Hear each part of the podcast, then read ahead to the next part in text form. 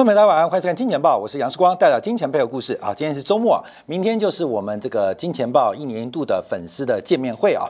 那非常期待大家的光临啊。那因为这个场地受限啊，大概只能坐八百人啊，所以呃第一时间就报名额满。我们希望明年度啊，我们会争取更大的场地，因为这个不管是国际会议中心还是这个小巨蛋啊，都需要非常长的呃预定期啊。所以我们明年应该会用更大的场地来满足大家的。一个需求。那明天的这个演讲内容，我们特别是针对中中国的政经周期，还有美国的货币周期这个双主题啊，来跟大家做分享。那今天啊，这个节目啊，大概就会提到一点明天要谈的内容。好，我们看今天我们先观察的是全球第三个大型的这个经济体啊，G 团体的第三个大型经济体，印度宣布。暂停加息啊，宣布暂停加息，那维持利率在百分之六点五不变。那本来市场预估啊，呃，这个印度央行还有加息一码的空间。那印度央行行长的讲法是说啊，因为从去年五月的加息周期，截至目前为止已经长达十一个月，整个官方利率已经提高了有二点五个百分点。假如再加上常备存款便利的工具的话，那更是已经加码了。二点九个百分点，二点九个百分点。所以，相对于二零一九年的降息周期，那这一次印度的升息紧缩周期已经回到了二零一九年降息周期的起点。所以，这时候印度开始停止降息。那为什么停止降息呢？我们看印度的二月份的消费者物价指数是百分之六点四四。二月份哦，那一月份是百分之六点五二，所以印度的 CPI 已经出现放缓哦。而且，假如跟这个利率六点五 percent 相比，官方利率的水平已经大于消费者物价的年增率，来到了实质利率翻正的一个状态。所以，为什么印度在这边选择加息？那继印度之前呢？四月份，澳大利亚、澳洲也宣布暂停加息。早在今年一月份。呃，G7 国家加拿大就已经宣布暂停加息，所以今年以来啊，这个 G20 的国家已经有三个经济体已经宣布暂停加息，似乎有准备结束紧缩周期的味道。诶，那为什么世光讲那么兴奋吗？世光，你不是看保守吗？你不是说美联储会有十二道金牌，会加息十二次吗？等一下跟大家讲故事，因为现在的状态要回到四十五年前，让大家了解到鲍威尔。在去年，不管是达沃斯论坛还是世界银行家庭会，都不断提到 VOLKER，但 VOLKER 当时的利率决策的时空环境发生什么事？跟现在又有什么相同跟相异之处？等一下我们节目当中来做说明啊。好，印度暂停加息，我们就要看一下总表，让大家做观察啊。因为到目前为止啊，全球加息的浪潮虽然有三大经济体澳洲、加拿大、印度暂停，可是普遍还在升息循环当中。我们对比去年四月跟现在四月相。比，后面要看到三个重点。第一个，第一个，这个包括美联储，包括了欧洲央行、欧元。包括的英国央行，这三大央行何时会开始放慢加息的脚步啊？就是谁认输了啊？谁认输？最近美元比较弱，原因就是欧洲央行感觉比美联储更鹰派啊，所以在呃利率的倾向跟这个远期外汇的操作过程当中，欧元在短期出现明显的强势啊。大家了解到，那这是第一个重点，就是英美欧哈。欧美英哈美英欧谁会开始放慢加息的脚步？好，第二个重点我们要观察，因为从这一次的一个印度暂停加息的角度做掌握，因为官媒看得出字哦，这边啊是指的用官方利率减去最新的消费者物价年增率，也就是最直观的实质利率，绿色的代表为正，红色的代表为负。就是官方的货币利率或官方利率水平是低于物价水平的，实质利率为负，就是红色啊，就是红色啊，红色。那假如官方利率大于 CPI，大于物价年增率，它就变成绿色啊，就变成绿色啊，官方就变绿色。那我们很直观，这一年以来。逐渐由红转绿的经济体跟国家越来越多啊，越来越多，所以这一点是我们特别做掌握。所以包括了印度，包括了南非，包括了沙特阿伯、沙特，他们的实质利率，就是官方利率跟消费者物价年增率，都已经由负转正，形成了实质的金融压制。所以在这边暂停加息是其来有致的。但我们从这张图表当中，可能大家没有注意到的几个地方啊，就是东欧国家的物价是失控的，包括了波兰。包括了捷克，那目前的实质利率是深度为负，为什么？因为他们的 CPI 出现了严重失控的脚步，受到俄乌战争的影响，基本上东欧国家目前遭遇到灭顶之灾。那也是因为如此，不管是波兰，不管捷克，因为当局的执政失败，所以把内部的矛盾。转移到俄乌战场的外部矛盾身上。所以，关面我们知道，所有的军事都是政治的衍生，那政治又是经济生产关系的衍生。所以，波兰、捷克为什么不断拱火啊？原因是当局不管是波兰政府跟捷克政府面对的智障的风险跟人民的民怨啊，基本上无力以对。好，只要把整个问题转嫁到俄罗斯身上。所以我们看到三个重点哦。第一个是大型国家会不会开始？加放慢加息脚步。第二个是新兴工业国家在这一波升息的起点比较早，而且升息力度比较大，所以纷纷已经转为实质利率为正的情况。那另外最大的风险在国际当中，就是东欧经济体、东欧的各个国家目前出现严重滞胀的发展。那对于欧盟、对于欧元会产生什么样的影响？或打击，这是我们拭目以待。好，这边做观察啊。好，那我们再往下做掌握，因为大家现在特别关注啊，因为美国股市今天是耶稣受难日啊，所以欧美市场啊大部分是休市或者成交部分的一个交易时数。昨天公布的这个初领失业金人数出现大幅度的一个走阳啊，大幅走阳。那这个数据代表就业市场嘛，因为一定是失业才会去领失业金嘛。失业金的补贴嘛，所以代表美国就业市场是不是真的见到更多的证据在放缓？包括了职缺在周末啊出现大幅度的放缓，现在连初领失业金人数也大幅度的回升，所以美国的就业市场是不是真的在放缓？只要就业市场放缓，那工资的通胀跟消费的通胀、需求的通胀就可能会放缓哦。而一旦放缓，那美国的通胀是不是就能放缓？美国通放缓，那美联储的加息节奏是不是就要接近终点啊？这是我们今天要分析的一个观察。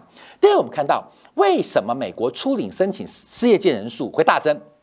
美国劳工部改数据、改统计资料，最新啊，就从本周开始啊，每周申请失业金人数将更换回新冠疫情前的季节性的调整方法。看到没有？这个数据啊是要。符合美国的需求，你看，它改回来啊，把整个调查申请失业金人数，就是季节调整啊，改回来啊，改回到新冠疫情之前，因为这个修正使得初领失业金人数大增。其实不是大增，而是原先是出现低估。好，那低估或大增到底怎么做观察呢？我们先观察啊。其实不管是大增还是低估，目前美国初领失业金的平均水值水准呢，仍然是太低了。初领二十二点八万人，美国有两亿的劳工哦。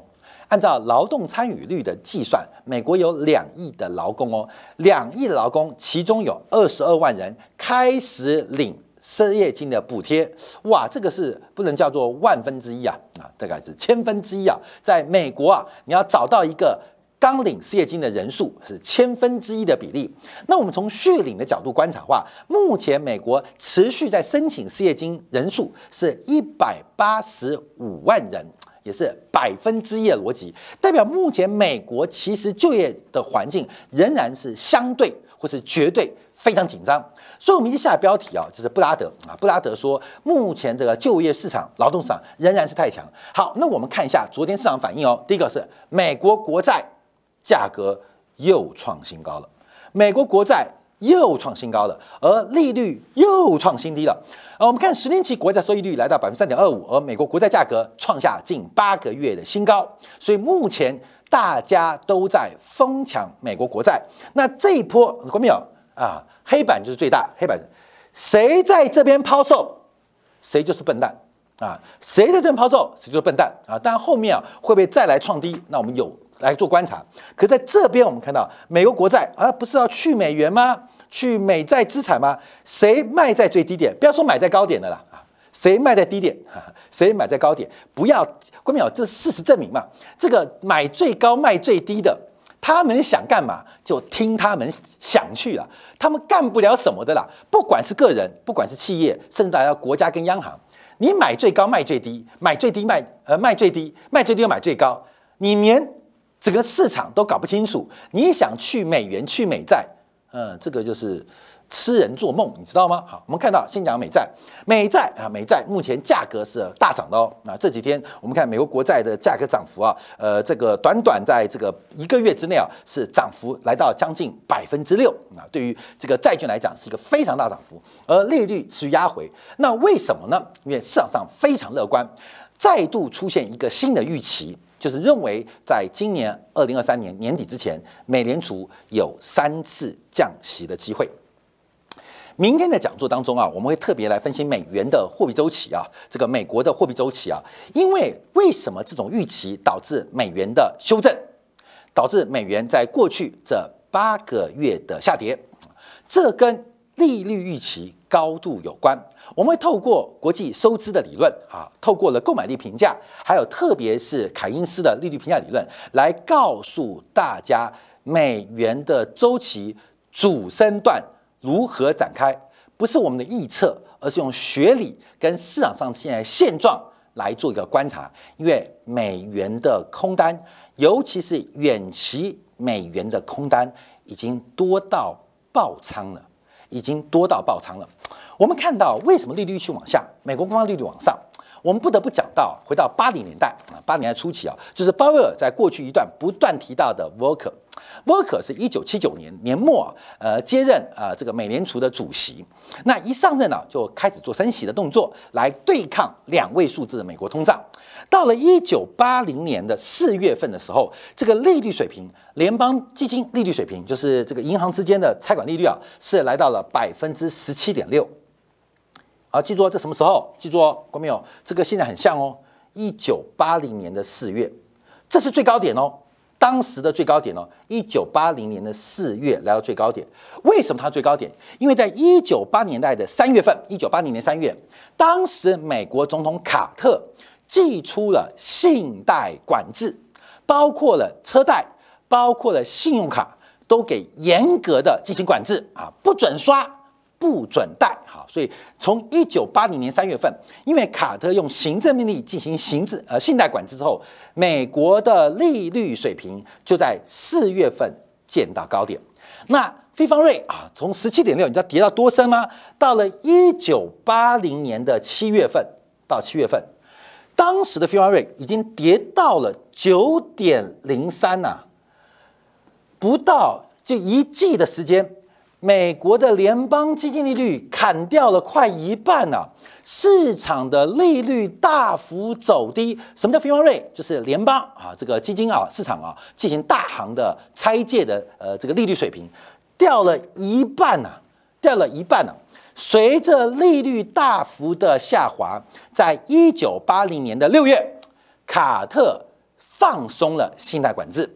放松的信贷管制，可是当时美联储主席沃克对当时的现状非常不满，非常不满，所以他非常意外的，在一九哈，在一九八零年的九月份，不是利率都在掉啊，大家说要降息啊，降息啊，降息来了，因为美国的通胀放缓了，失业抬高了，所以我们看利率大降嘛，因为市场上宽松嘛。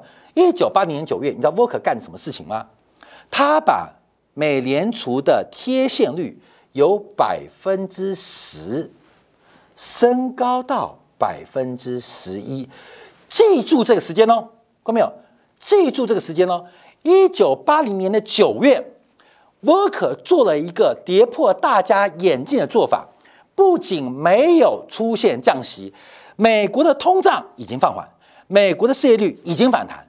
甚至卡特都已经放松信贷管制，而且即将进入美国大选可是沃克在大选之前给卡特狠狠一巴掌啊，让卡特连任失败嘛，最后雷根选上，就是他把贴现率由百分之十拉高到百分之十一啊，拉到百分之十一。结果发生什么事情？出现了超级的逼空浪潮啊！一九八，隔年的七月，一九八一年的七月啊，七月，你知道非方瑞最高到什么时候吗？非方瑞来到了历史最高二十二点三六。为什么？关没有？全市场都用乐观的风险偏好期待美联储加息，可是 v o k e r 让你知道现实是非常骨感的。所以，一九八一年的七月就是美联储近半世纪来最高峰的时刻啊！因为 Volcker 不是升一次哦，还升第二次、升第三次哦，一路扒市场，扒到底。那为什么讲 Volcker？因为 Volcker 是鲍威尔的。叫做老师啦，因为鲍威尔去哪边，言必称 Volcker 主席，言必称 Volcker 经验，言必称 Volcker 的经验啊，这个法则。所以，我们看到大家注意到，现在在做的事情就非常像一九八零年年初到年中的预期。过去这半年，市场上多次出现这种期待，就是绿色线，就是降息预期，降息预期，降息预期。那为什么我要讲这个例子呢？因为观众要注意到，从一九八零年九月哦，一九八零年九月哦，因为 Volcker 的这个动作，美元指数就从那个月的低点八十四，出现了史上美元最强的多头。美元指数那时候换算，因为当时没有美元指数换算的，你知道涨到什么时候吗？一直涨到了一九八五年的三月。你知道涨到哪边吗？用现在的美元换算，涨到一百六十四。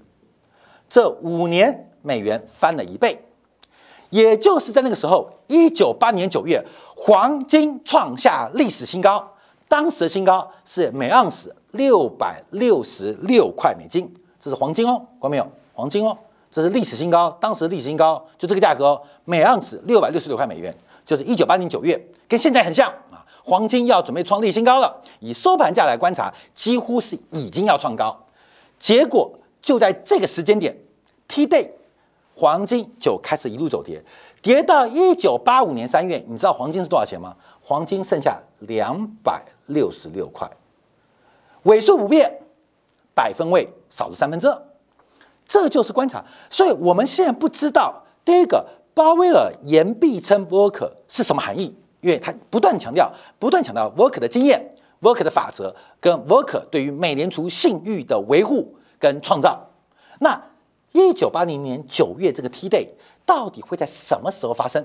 也就是市场的预期跟鲍威尔目前所看到的现象。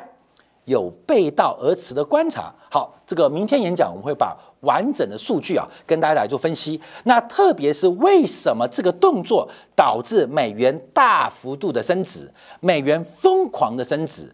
当时的美国的工业环境比现在更惨啊！一九八零年代，美国最具有指标性就是克莱斯勒。啊，这个艾科卡不是反败为胜吗？在曾经在这个上个世纪末，是所有管理学管理业者大家的手本，呃，人手一本啊。反败为胜，艾科卡它的代表就是一九八零年代垮了，所以后来被救回来嘛，所以要反败为胜嘛。当时整个美国的制造业完全被日本打趴在地上。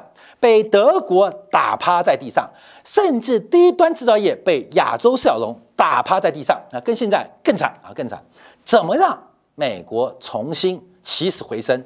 这一段的货币政策跟当时的时空政治背景，明天的我们的见面会当中啊，就是我们其中一个重点之一。那我们之间先分享啊，就是不藏私，让大家了解到这是市场的预期，市场跟美联储对坐的预期，不代表市场一定赢。